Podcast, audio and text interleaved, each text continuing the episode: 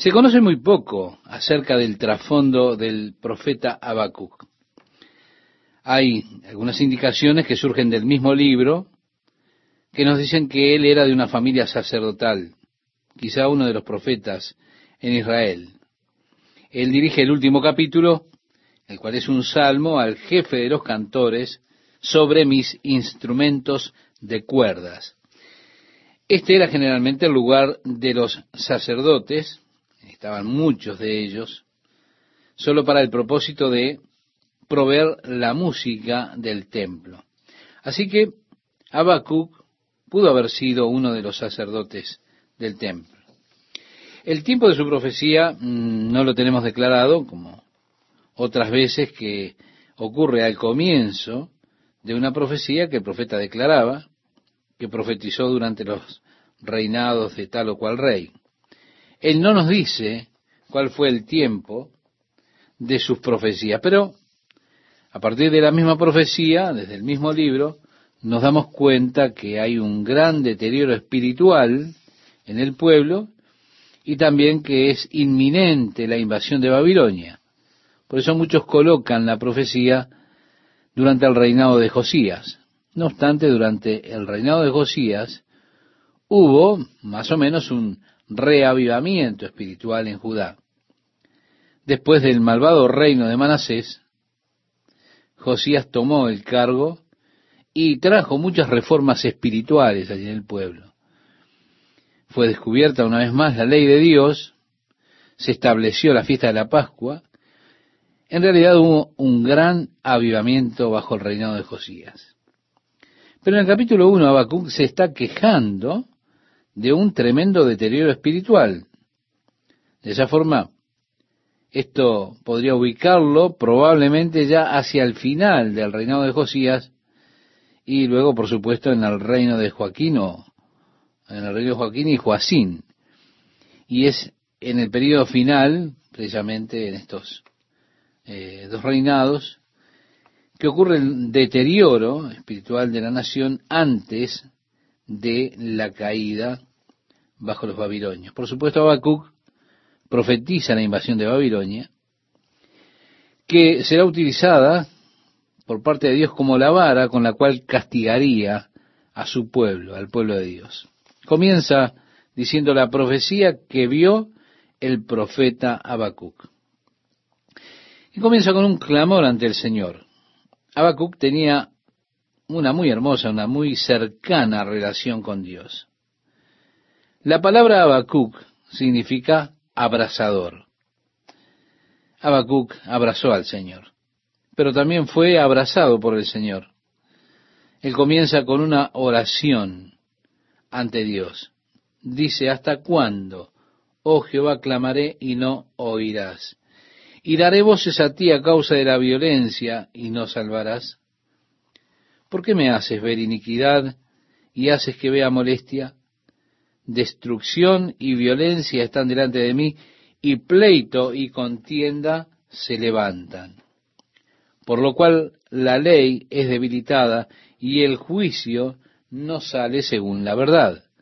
Por cuanto el impío asedia al justo, por eso sale torcida la justicia. Vemos, la queja es contra Dios debido a las condiciones deterioradas del país, de aquella nación. Parece como que el fluir de la maldad no estuviera siendo detenida por Dios. Y él dice, Señor, ¿cuánto tiempo lloraré delante de ti por estas cosas que están sucediendo? ¿Tú no respondes? ¿Tú no escuchas? Dios, hay un terrible deterioro en la tierra y tanta corrupción moral, hay un fluir abrumador de la maldad y toda la nación se está cayendo tan rápido. Y Dios, tú no pareces estar haciendo algo acerca de esto. Oramos, te rogamos a ti, pero parece que el mal prevalece, que las personas malvadas prevalecen, y como resultado el juicio justo ya no procede. Sí, el efecto del declive moral de la nación estaba reflejado en el sistema judicial. La ley era lenta, el juicio no avanzaba. Yo pienso que esas cosas suceden aquí en nuestro país. Estoy profundamente preocupado por el sistema judicial. ¿Se da cuenta? Usted sabe que hay algo mal con el sistema judicial Eso es que es tan engorroso. Estaba leyendo de esa gran incautación de drogas en Newport Beach que ocurrió recientemente. Ellos encontraron cocaína por valor de un millón de dólares en una casa. A pesar de que las autoridades encontraron la cocaína allí y todo lo demás, ellos no tenían una razón apropiada para investigar a estas personas. De esa manera, ellos fueron descartados y allí andan por ahí libres, ¿se da cuenta? Comprando más drogas y volviendo a su negocio. Algo está mal con el sistema judicial que libera a conocidos criminales que han confesado sus crímenes. Pero solo debido a una falla, al informarle a los criminales sus derechos antes de su confesión, se les permite quedar libres. La ley realmente está debilitada, la justicia está torcida. Esta es una marca de un estado moral en decadencia, una debilidad de una nación. Cuando un cuerpo se enferma tanto que ya no puede limpiarse a sí mismo o quitar lo nocivo de sí mismo, ese cuerpo pronto morirá. Cuando nosotros nos volvemos tan débiles en nuestro sistema judicial, que ya no podemos purgar nuestra sociedad de los venenos que hay en ella, usted puede estar seguro que esa sociedad y no tiene muy larga vida. Decía el profeta, por cuanto el impío asedia al justo, pareciera que los conceptos humanistas, liberales, están siendo adoptados por la mayoría de las personas. Que aquellos que se atreven a ponerse firmes por la moralidad y la justicia y una vida pura, están siendo considerados como arcaicos, victorianos y, todos los otros epítetos con que ellos los denominan. Así que el profeta Habacuc está viendo todas esas cosas y clama ante el Señor, pero es como si Dios no estuviera haciendo nada. Parece que las cosas se van poniendo cada vez peor, que no hay cambio. Parece que la nación, su nación, se está deslizando cada vez más rápido. Así que el profeta está perturbado y dice, Señor, por favor, yo asumo que tú ya no me mostrarás más nada. Por favor, Señor, no me muestres nada más, no puedo soportarlo. Señor, todo este sistema corrupto parece estar cada vez peor y tú no estás haciendo nada acerca de esto. Señor, clamo a ti, decía él. ¿Hasta cuándo, oh Jehová, clamaré y no oirás? Bueno, tenemos así que él le responde, el Señor le responde a Habacuc, el versículo 5 dice, mirad entre las naciones y ved, y asombraos, porque haré una obra en vuestros días, que aun cuando se os contare, no la creeréis. Aquí el profeta está diciendo, Dios, por favor, ya no me muestres más porque todo se está deteriorando tan rápido y tú no estás haciendo nada. En esencia, Dios responde, yo estoy haciendo algo, estoy obrando, estoy obrando en tus días y si te lo hubiera dicho no lo creerías. Más o menos el profeta dice, bueno, pruébame. Así que el Señor continúa diciendo, porque he aquí yo levanto a los caldeos, nación cruel y presurosa, que camina por las anchuras de la tierra para poseer las moradas ajenas. Formidable es y terrible. De ella misma procede su justicia y su dignidad. Sus caballos serán más ligeros que leopardos y más feroces que lobos nocturnos, y sus jinetes se multiplicarán. Vendrán de lejos sus jinetes y volarán como águilas, que se apresuran a devorar. Toda ella vendrá a la presa, el terror va delante de ella, y recogerá cautivos como arena. Escarnecerá a los reyes y de los príncipes hará burla. Se reirá de toda fortaleza y levantará terraplén y la tomará. Luego pasará como el huracán y ofenderá atribuyendo su fuerza a su Dios. Vemos, el Señor le está diciendo, yo estoy obrando, lo que estoy haciendo es reunir a la nación de Babilonia, a los caldeos, y ellos vendrán con su ejército velozmente. Ellos se han de mover por la anchura de esta tierra, la conquistarán y destruirán las casas de este pueblo. Así que él profetizó la inminente invasión y la victoria de Babilonia sobre Judá. Pero luego él dijo, cuando ellos fueron conquistados, dijo, ellos cometerán un error. Ellos atribuirán el hecho de que fueron capaces de conquistar a Judá, se lo atribuirán a su Dios, como si fuera un Dios superior al Dios de Israel. Cuando Dios revela su plan al profeta Habacuc de utilizar esta nación malvada de Babilonia como instrumento para traer el juicio sobre su pueblo, para destruir su tierra, eso era verdad. Habacuc no lo podía creer. Como dijo Dios, haré una obra en vuestros días que cuando aún se os contare, no la creeréis. Y Habacuc le responde a Dios. Y en su respuesta a Dios, él nuevamente expresa precisamente su incomprensión de los caminos de Dios. El profeta dice, ¿no eres tú desde el principio? En otras palabras, ¿no has existido siempre? ¿No eres tú desde el principio, oh Jehová, Dios mío, santo mío? No moriremos, oh Jehová. Es decir, como nación, de seguro nosotros no moriremos. Oh Jehová, para juicio lo pusiste, y tú, oh roca, lo fundaste para castigar. Muy limpio eres de ojos para ver el mal, ni puedes ver el agravio. ¿Por qué ves a los menospreciadores y callas cuando destruye el impío al más justo que él? Son versículos muy interesantes. Dios tiene ojos demasiado puros para contemplar el mal. Es decir, de contemplarlo en el sentido de aprobarlo. Tú no puedes mirar la iniquidad con aprobación. Pero así como dice Daniel, cuando venga el Mesías, se le quitará la vida. En el capítulo 9 de Daniel, versículo 26. Y esta es precisamente la semana justo después de su entrada triunfal, que ocurre el rechazo contra Jesús por parte de los líderes religiosos, la conspiración que tuvieron ellos para matarlo.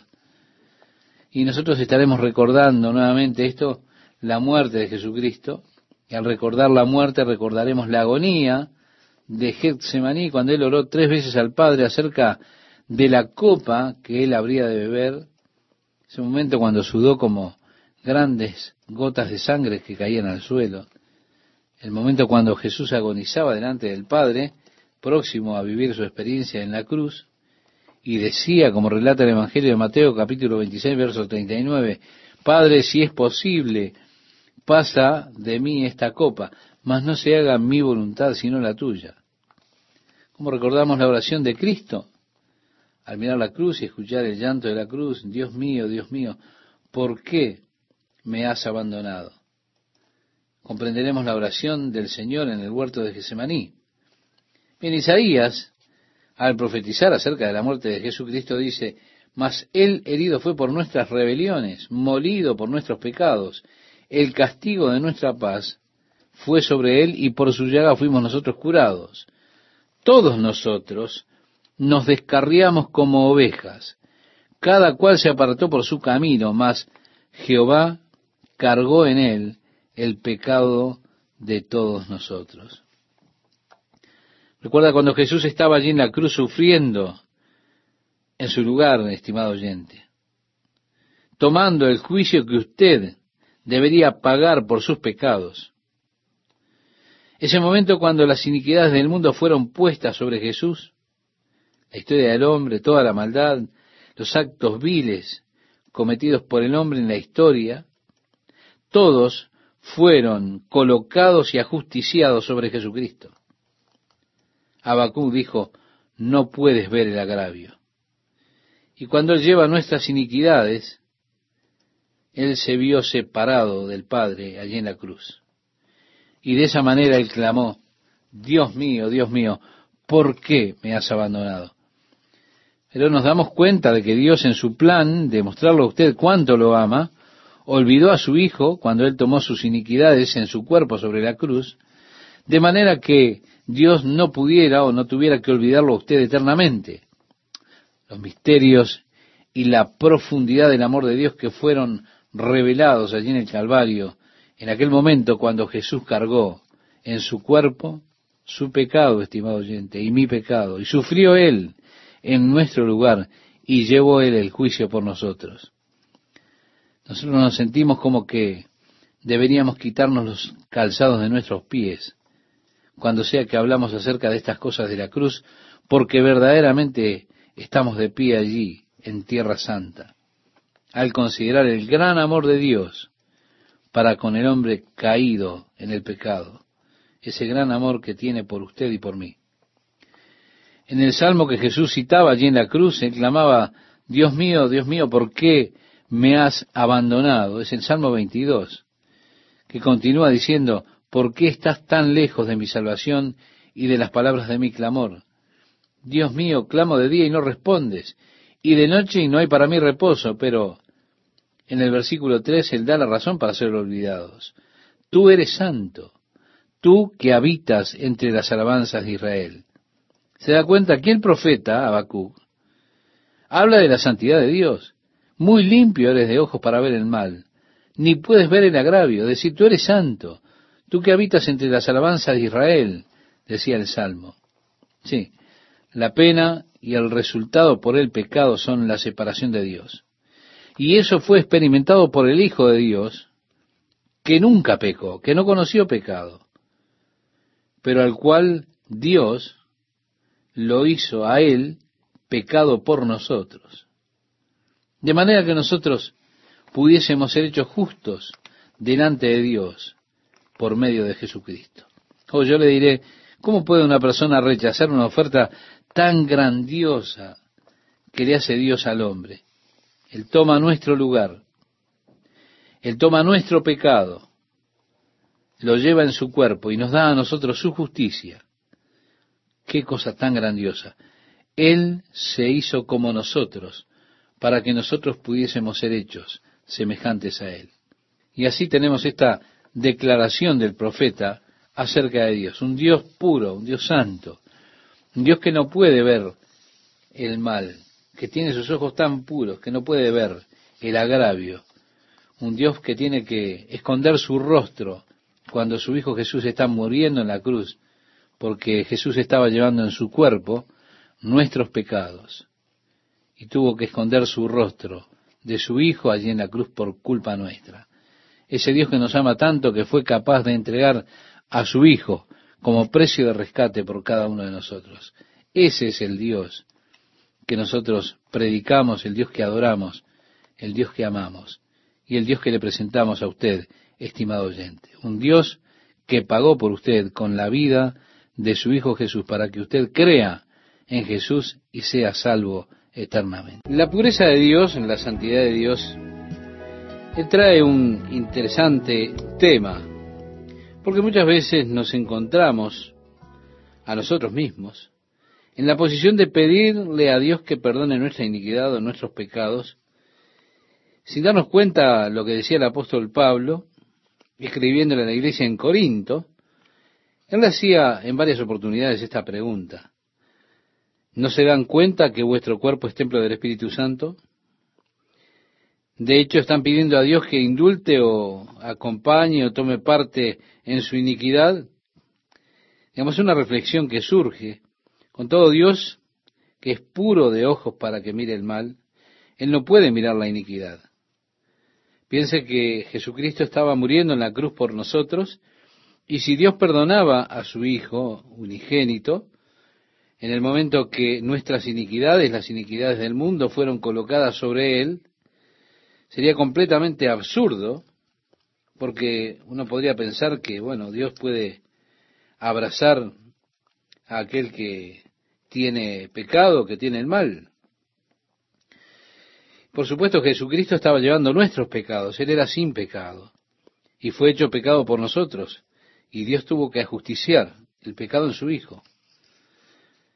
Ahora dice, por lo cual salid del medio de ellos y apartaos, dice el Señor, y no toquéis lo inmundo, y yo os recibiré y seré para vosotros padre, y vosotros me seréis hijos e hijas, decía el apóstol Pablo escribiéndole a esta iglesia en Corinto, en el capítulo 6 de su segunda carta, versículos 17 y 18. También sabemos lo que está escrito a través del apóstol Pedro, sed santos porque yo soy santo. Aquí el profeta tiene un problema.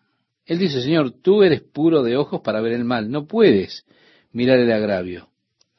¿Por qué ves a los menospreciadores y callas cuando destruye el impío al más justo que él? Se está refiriendo a los babilonios, pero entramos en el tema. Lo que está diciendo el profeta básicamente es, oye, Dios, estamos mal, lo reconozco.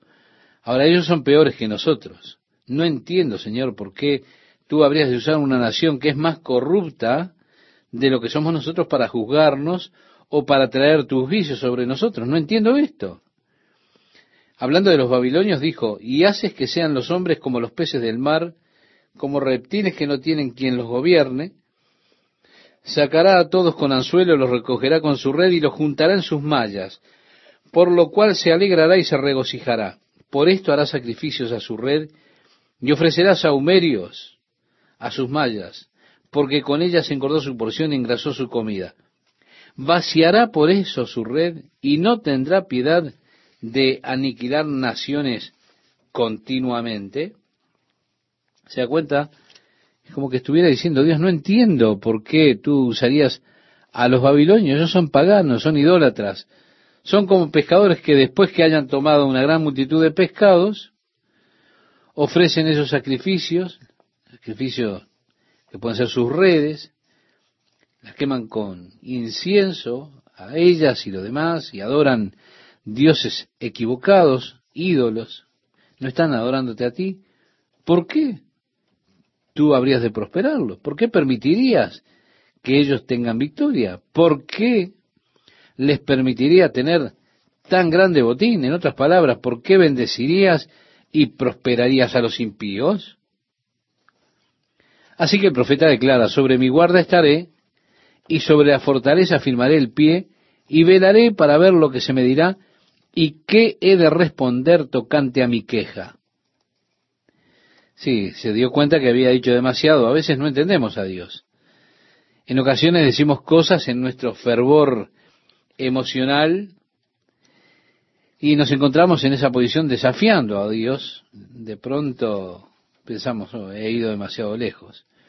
Y así dijo el profeta, iré a la torre y esperaré para ver qué es lo que Dios tiene que decirme, qué me va a decir a mí en amonestación por las cosas que yo he dicho. Sube en la torre y espera. Tú dijiste que estabas obrando y yo no lo entendería, y Dios de seguro no lo entiendo. ¿Por qué usarías a los babilonios? Son más malvados de lo que somos nosotros. Bien, simplemente voy a subir, a sentarme en la torre y voy a esperar a ver qué tienes que decirme. Así que el Señor le responde al profeta en el versículo 2. Y Jehová me respondió y dijo, escribe la visión y declárala en tablas, para que corra el que leyere en ella. Es decir, escribe la visión en forma clara, que el pueblo cuando la lea ha de correr para compartirlas con otros. Aunque la visión tardará aún por un tiempo, más se apresura hacia el fin y no mentirá. Eso era lo que habría de suceder, y sucedería en el tiempo establecido, señalado por Dios. Aunque tardare, espéralo, porque sin duda vendrá, no tardará. La visión para el tiempo señalado eh, mira verdaderamente al tiempo de la venida del Mesías. Aunque tardare, dijo él, espéralo, porque de seguro vendrá y no tardará. Mire, la iglesia ha estado esperando que Jesús venga por casi dos mil años de nuestro tiempo humano, por llamarlo de alguna forma. Pero hemos aprendido de Einstein que el tiempo es relativo. Ahora, ¿cuán rápido se fue Jesús? No lo sé. ¿A qué velocidad viajó? No tengo idea. Pero él dijo, yo vengo pronto, rápido, y aunque la tierra desde entonces, desde que Jesús se fue, tiene dos mil años más de edad, si Él dice me voy a la velocidad de la luz y regreso a la velocidad de la luz, usted puede decir, Señor, ¿qué te demoró tanto? Él diría, ¿a qué te refieres? Me he ido hace apenas diez minutos. Ahora el profeta está animándonos a la fidelidad de la palabra de Dios, a la promesa de Dios. La visión tardará aún por un tiempo, mas se apresura hacia el fin y no mentirá. Aunque tardare, espéralo, porque sin duda vendrá, no tardará. En el Nuevo Testamento se nos anima a la paciencia, a esperar pacientemente la venida de Jesucristo otra vez. El apóstol Pedro decía que en los últimos días vendrían burladores diciendo, ¿dónde está la promesa de su venida? Ustedes dicen que Jesús está viniendo nuevamente. Bueno, adelante. Han estado diciendo eso por años. La iglesia primitiva esperaba su venida. Desde que sus padres se durmieron, todas las cosas continúan como desde el principio. Tenemos la teoría de la uniformidad. Todo va en un patrón uniforme, nada ha cambiado. Desde nuestros padres todas las cosas continúan como estaban. Eso es lo que decían ellos. El apóstol Pedro dijo de esto, son ignorantes voluntariamente. El diluvio que destruyó al pueblo en los días de Noé, en el tiempo de Noé, nos muestra el gran error que también fue hecho por la teoría de la evolución. Ignorando acerca del diluvio como una explicación más plausible de la columna geológica. Sí, el apóstol Pedro prosigue diciendo acerca de la relatividad del tiempo, mas, oh amados, no ignoréis esto, que para con el Señor un día es como mil años y mil años como un día. En 2 de Pedro, capítulo 3, verso 8, usted lo puede leer. Pero no necesitamos a ente para decir que el tiempo es relativo. El Señor nos lo dijo antes, antes que Einstein alguna vez siquiera respirara su primer aliento.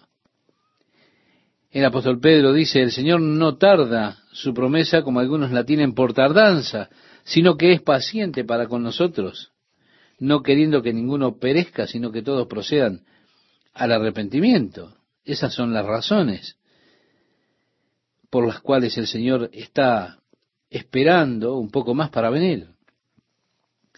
Así que entienda que la demora del Señor es para la salvación de aquellos que están perdidos. Es para quienes aún no han recibido a Jesús como su Salvador. Y Dios es tan paciente que está esperando por cada uno de aquellos que han de ser salvos. Decía Santiago en su carta en el capítulo 5, versículos 7 y 8, por tanto, hermanos, tened paciencia hasta la venida del Señor. Mirad cómo el labrador espera el precioso fruto de la tierra. ¿Se da cuenta? Somos exhortados una y otra vez a esperar, pero siempre somos alentados de que eso sucederá, que con seguridad total Él vendrá. En Habacuc capítulo 2 verso 4 leemos, He aquí que aquel cuya alma no es recta se enorgullece. Nuevamente vemos esta cosa del orgullo. Cualquier hombre cuya alma, por supuesto estaba esto probablemente dirigido especialmente al rey Nabucodonosor, que era el líder de Babilonia cuando ellos conquistaron Jerusalén cumpliendo esa profecía. Y el viejo Nabucodonosor se levantó orgulloso una mañana y yendo allí por los alrededores de su palacio, iba desfilando alrededor de la ciudad de Babilonia, esa fabulosa ciudad, una de las siete maravillas del mundo antiguo, disfrutando de los jardines colgantes y todo lo demás.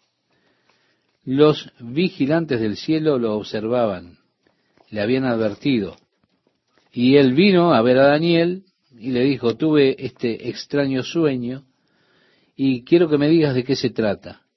Vi un árbol que crecía, crecía y era poderoso y todas las aves estaban posando sobre él. Luego vino alguien y taló el árbol, pero luego nuevas ramas comenzaron a salir de las raíces. ¿Qué es lo que significa esto, Daniel? Daniel le dijo, Naucodonosor, es un mal sueño. Tus enemigos habrán de regocijarse cuando escuchen ellos esto, porque te has vuelto grande, tu reino es grande, cubriendo la tierra y todo el pueblo ha hallado refugio en tu reino. Pero el orgullo ha elevado tu corazón. Y los que miran del cielo, cuando han visto ese orgullo, ellos han ordenado, talen el árbol, y tú habrás de ser cortado. Pero comenzarás a crecer nuevamente. Oh Nabucodonosor, tómalo con calma. Camina suavemente delante del Señor, camina cuidadosamente, no dejes que te venza el orgullo. Bueno, por un año el viejo rey Nabucodonosor caminó con cuidado. Ahora, cuando caminaba por esa ciudad de Babilonia, mirando alrededor, dijo, ¿no es esta la gran Babilonia que yo he construido? Hmm. Los vigilantes del cielo dijeron, es todo, córtenlo. Y así fue que él se volvió loco. Hay una pequeña advertencia, cuidado, el alma que se levanta no es justa en él. Ahora Nabucodonosor, después de esta experiencia de locura, viviendo allí y comiendo con los animales hasta que siete estaciones pasaron sobre él, le volvieron nuevamente sus facultades mentales. Y él hizo una proclama interesante, mediante la cual reconoció mucho de lo que el Señor ya le había dicho. Declara al salir de su estado de locura, mas al fin del tiempo yo, Nabucodonosor, alcé mis ojos al cielo y mi razón me fue de vuelta y bendije al Altísimo y alabé y glorifiqué al que vive para siempre, cuyo dominio es sempiterno y su reino por todas las edades. Todos los habitantes de la tierra son considerados como nada, y él hace según su voluntad en el ejército del cielo y en los habitantes de la tierra, y no hay quien detenga su mano y le diga, ¿qué haces? En el mismo tiempo mi razón me fue de vuelta y la majestad de mi reino, mi dignidad, mi grandeza volvieron a mí y mis gobernadores y mis consejeros me buscaron y fue restablecido en mi reino y mayor grandeza me fue añadida. Ahora yo, Nabucodonosor, alabo, engrandezco y glorifico al Rey del cielo porque todas sus obras son verdaderas y sus caminos justos. Y él puede humillar a los que andan con soberbia. Usted puede leer este relato después, estimado oyente, en el capítulo 4 del libro de Daniel, que ya lo hemos estudiado, desde el versículo 34 al versículo 37.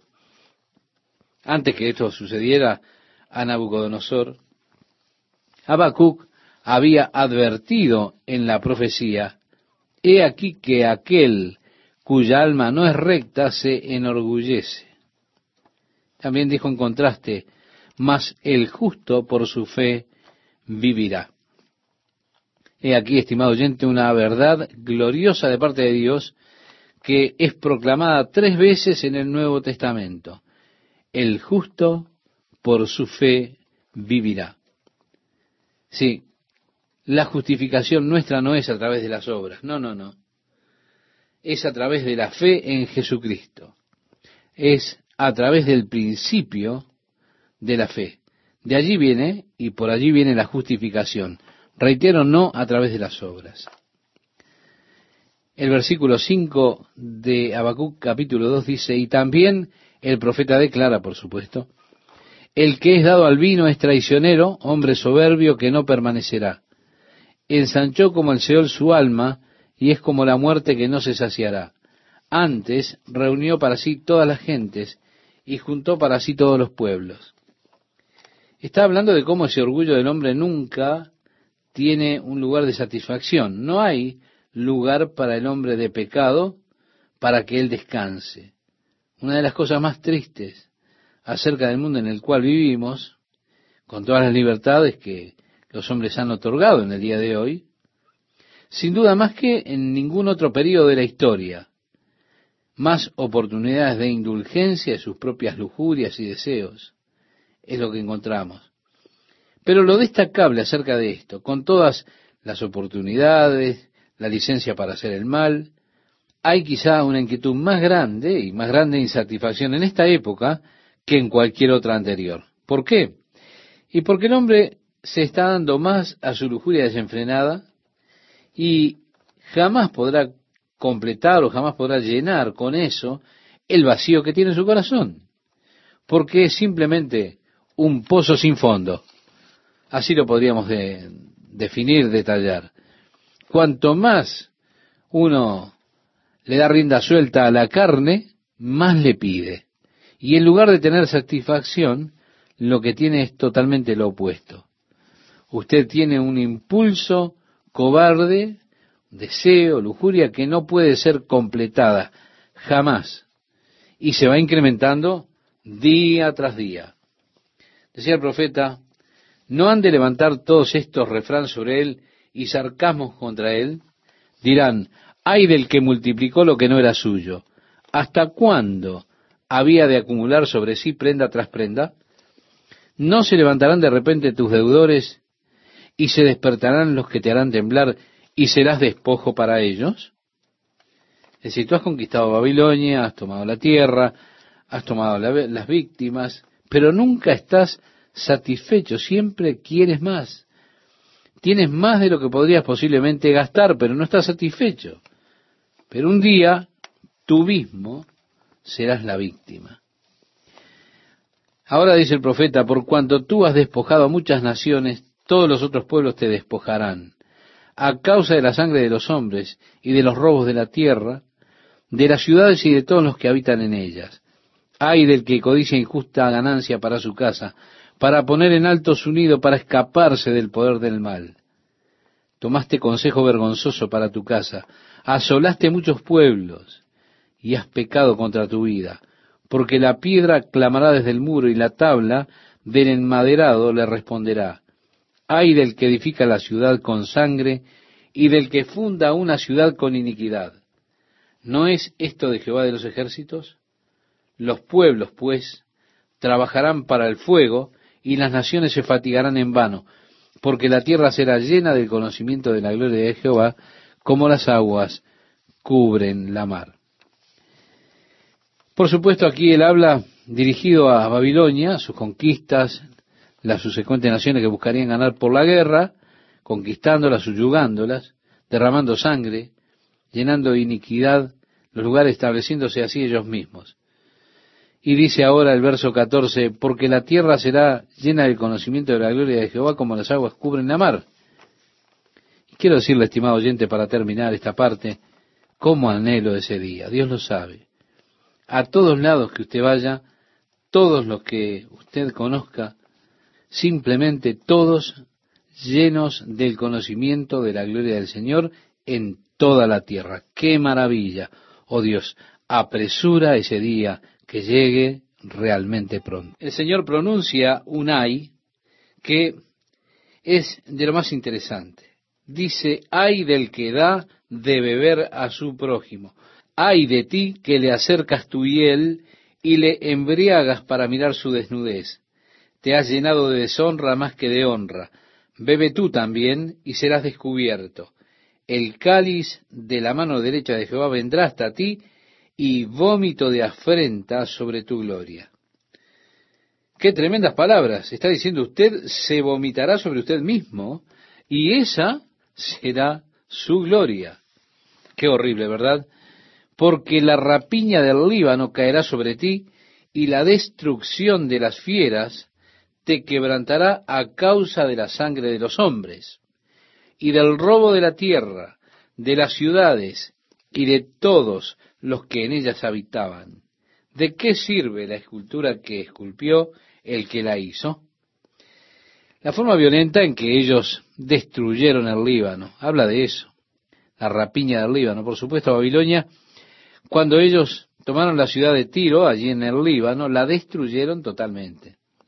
Ahora recuerde, el error de Babilonia era que ellos atribuían su victoria a sus dioses a pesar de que Dios los estaba utilizando a ellos, les estaba permitiendo ser el instrumento de Dios para traer juicio, castigo sobre su pueblo, ellos además cometían el error de atribuir la victoria que tenían a los dioses de ellos y los adoraban.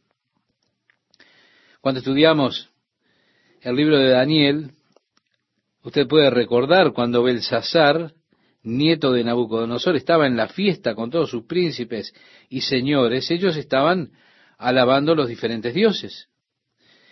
En ese estado de ebriedad, Belsasar llamó a sus siervos para que le trajeran los vasos de oro y plata que su abuelo Nabucodonosor había tomado del templo de Jerusalén, para que los trajeran a esa orgía que tenían, de manera que ellos bebieran el vino en esos vasos, vasos que habían sido antes santificados para el uso del templo de Dios. Cuando él estaba bebiendo el vino en esos vasos, adorando a los dioses de oro y plata, apareció una mano en la pared escribiendo estas palabras, Mene, Mene, Tekel, Ufarsin. Es decir, tus días están contados y terminados, tu reino será dividido entre los medos y los persas, esta noche tu alma será requerida. Así que tenemos aquí al profeta hablando acerca de las imágenes talladas que ellos adoraban allí en Babilonia. ¿De qué sirve la escultura que esculpió? La estatua de fundición que enseña mentira para que haciendo imágenes mudas, confíe el hacedor en su obra. Es decir, ídolos que no pueden hablar. El tallado de un ídolo como objeto de adoración, yo creo que tiene que ser una de las cosas más estúpidas que el hombre hace o que ha hecho en la historia. El profeta Isaías habla de la total estupidez que es esto. Él dice que el hombre toma un pedazo de madera, comienza a tallar un ídolo de esa pieza de madera. Ahora, las piezas que él talla, por supuesto, sobra madera y las lanza en el fuego, las quema para mantenerse caliente, y con otras partes de esa pieza de madera él enciende el horno, hace su pan, y después la otra parte la coloca en la mesa y se inclina ante ella y ora ante ella, la adora. Qué ridículo. Usted se vuelve como sus dioses, insensible a Dios, al Dios verdadero. Un hombre siempre se vuelve como su Dios. Por eso es que la idolatría es siempre una experiencia degradante para el ser humano. Usted va en franco descenso cuando se involucra en la idolatría. Es un paso hacia abajo porque si un ídolo es su Dios, usted se vuelve como su Dios, pero su Dios en realidad es menos que usted. ¿Por qué? Porque usted tiene ojos y puede ver, pero usted tiene un ídolo y ese ídolo tiene ojos y no puede ver. Usted tiene oídos y puede oír. Tiene boca y puede hablar. Pero vea, su Dios es menos que usted porque él no puede ni ver, ni hablar, ni oír. Ahora usted se está volviendo como su Dios, como su ídolo. Por eso digo, siempre es una experiencia degradante adorar imágenes, adorar ídolos. Adorar al Dios vivo y verdadero es totalmente diferente. Dios está haciendo que el hombre regrese a la imagen que Dios puso en él cuando lo creó. Está restaurando aquello que se perdió por causa de la caída en el pecado del hombre. El hombre fue hecho a imagen y semejanza de Dios y por causa del pecado ha perdido esa imagen. A través del poder de su Espíritu Santo en nosotros, Él nos lleva de regreso a restaurar la imagen de Dios. Esa imagen que Dios le dio cuando hizo al hombre. Lo hizo a la imagen de Dios. Cuando el hombre cayó en el pecado, él venía de la imagen de Dios, pero descendió. Ahora Dios está remodelando a aquel que cree en Jesucristo como su Salvador, lo recibe como su Salvador, su vida es transformada, Dios está remodelando ahora de nuevo a esta persona a la imagen de Dios. Lo está regresando a esa primera intención y propósito que tuvo Dios cuando creó al hombre. Los propósitos de Dios son restaurados en las vidas de su pueblo, de aquellos que son creyentes. Él habla de la necedad de aquellos que hacen esos pequeños ídolos. Y expresa así en Habacuc capítulo 2, verso 19. Ay del que dice al palo, despiértate.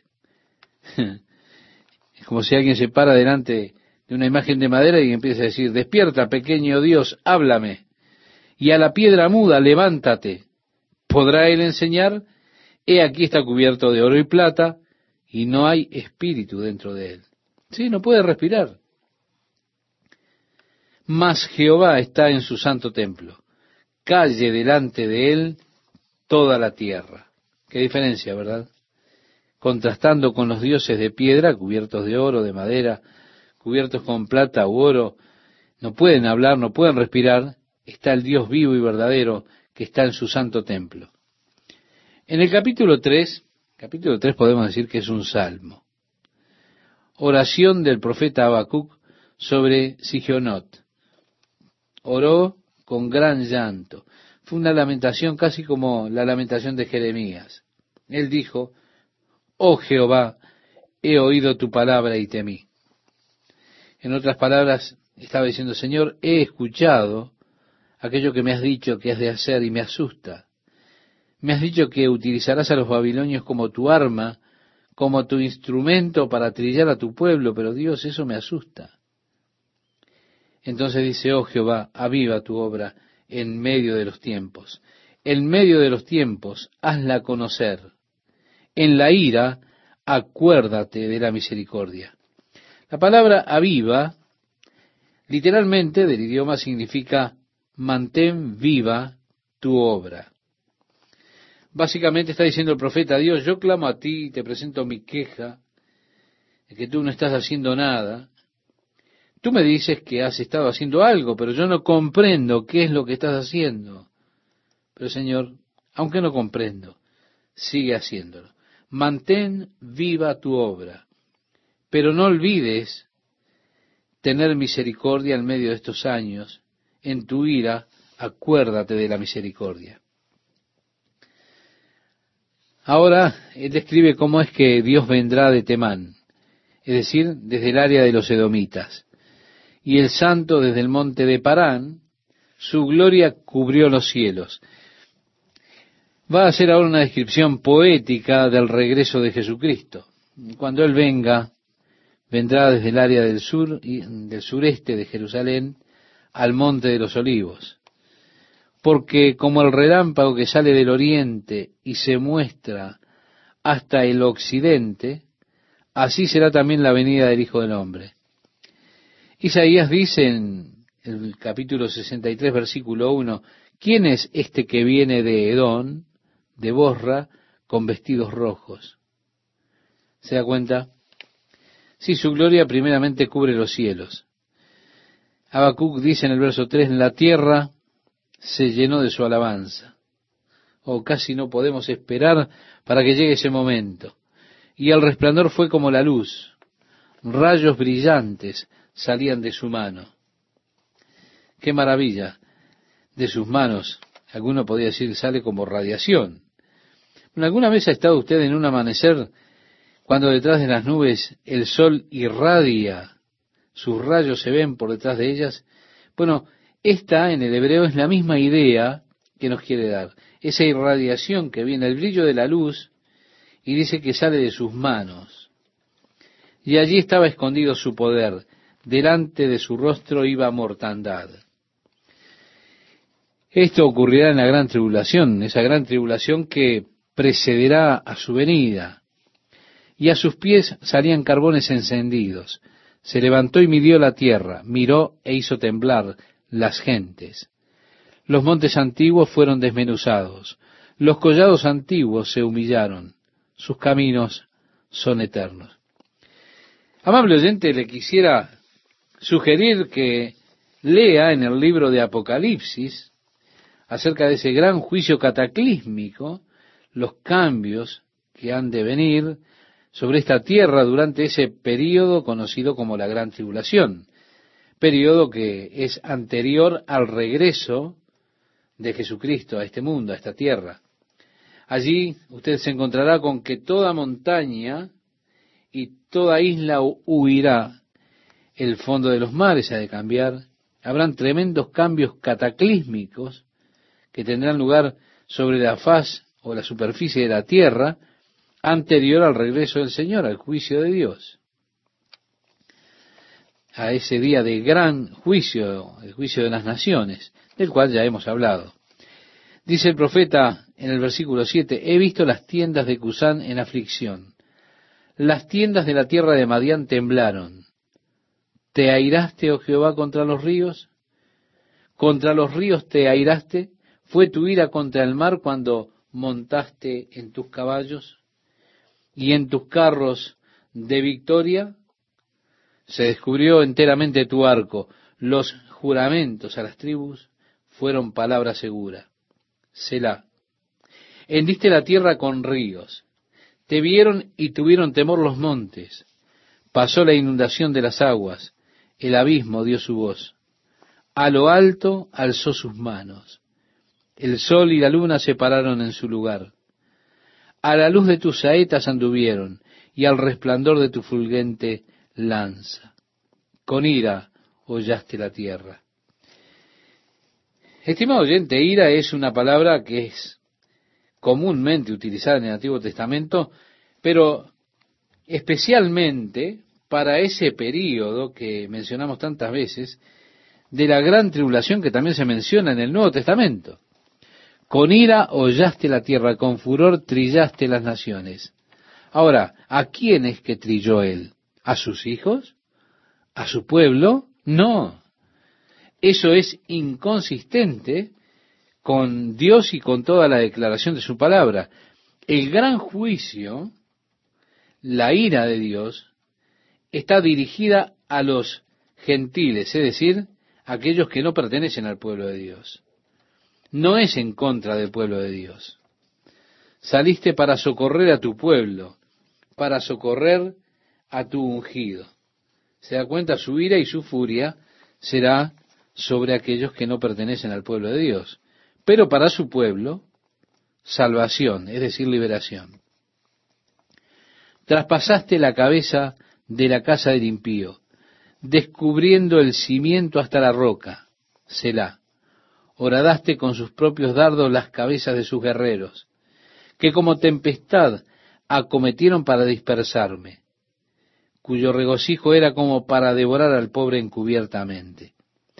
Caminaste en el mar con tus caballos sobre la mole de las grandes aguas. Oí y se conmovieron mis entrañas. A la voz temblaron mis labios pudrición entró en mis huesos, y dentro de mí me estremecí. Si bien estaré quieto en el día de la angustia, cuando suba al pueblo el que lo invadirá con sus tropas. Se da cuenta el gran día de la ira del Dios Todopoderoso cuando Él, con indignación, castigue a los gentiles como se describe aquí en Habacuc. Pero luego, en medio de todo esto, la gran desolación que tendrá lugar como resultado del juicio de Dios que vendrá sobre la tierra, el profeta declara, porque él es un hombre de fe, algo que realmente es de mucho consuelo para todos nosotros. Aunque la higuera no florezca, ni en las vides haya frutos, aunque falte el producto del olivo, y los labrados no den mantenimiento, y las ovejas sean quitadas de la majada y no haya vacas en los corrales. Bueno, se nos dice que durante ese periodo de la gran tribulación habrá una hambruna muy severa en la tierra. Usted habla de la inflación. Mire, una medida de trigo, que es un puñado de trigo, costará el salario de un día. Usted, que ahora quizá está colocando su dinero en oro y plata, la Biblia le advierte de eso. ¿Se da cuenta? Si usted quiere invertir y ser un hombre rico en la tribulación, bueno, ponga su dinero en trigo.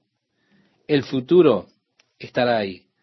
Usted puede ser el hombre más rico en la tribulación si las riquezas son su deseo, colocando dinero para tener trigo. Es mejor colocar su confianza en Jesús. Es mucho mejor que atesorar tesoros en la tierra, atesorar tesoros en el cielo, y escapar de la gran tribulación. Pero habrá un tiempo de tremenda hambre que vendrá sobre este mundo. ¿Puede usted imaginar lo que será de la agricultura de la tierra si nosotros tuviésemos una gran guerra nuclear? Hmm. Mire, con una lluvia radiactiva de estroncio 90, envenenaría todo el cultivo, toda la comida, hasta hacerla totalmente incomible aquellos que se derritan en el calor del epicentro, quiero decirle que sería mucho mejor que aquellos que logren sobrevivir a la explosión inicial. ¿Por qué? Porque eso será solamente para morir de hambre más tarde o para ser asesinado al intentar robar la comida que los otros habrán almacenado debajo de la tierra tratando de protegerla de la radiación. El profeta ha estado hablando de ese gran día del juicio de la ira de Dios. Y aunque la higuera no dé su fruto, aunque no haya fruto en las vides, ni olivo en los olivos, aunque no haya ganados, aún así y a pesar de todo eso, decía el profeta, con todo yo me alegraré en Jehová.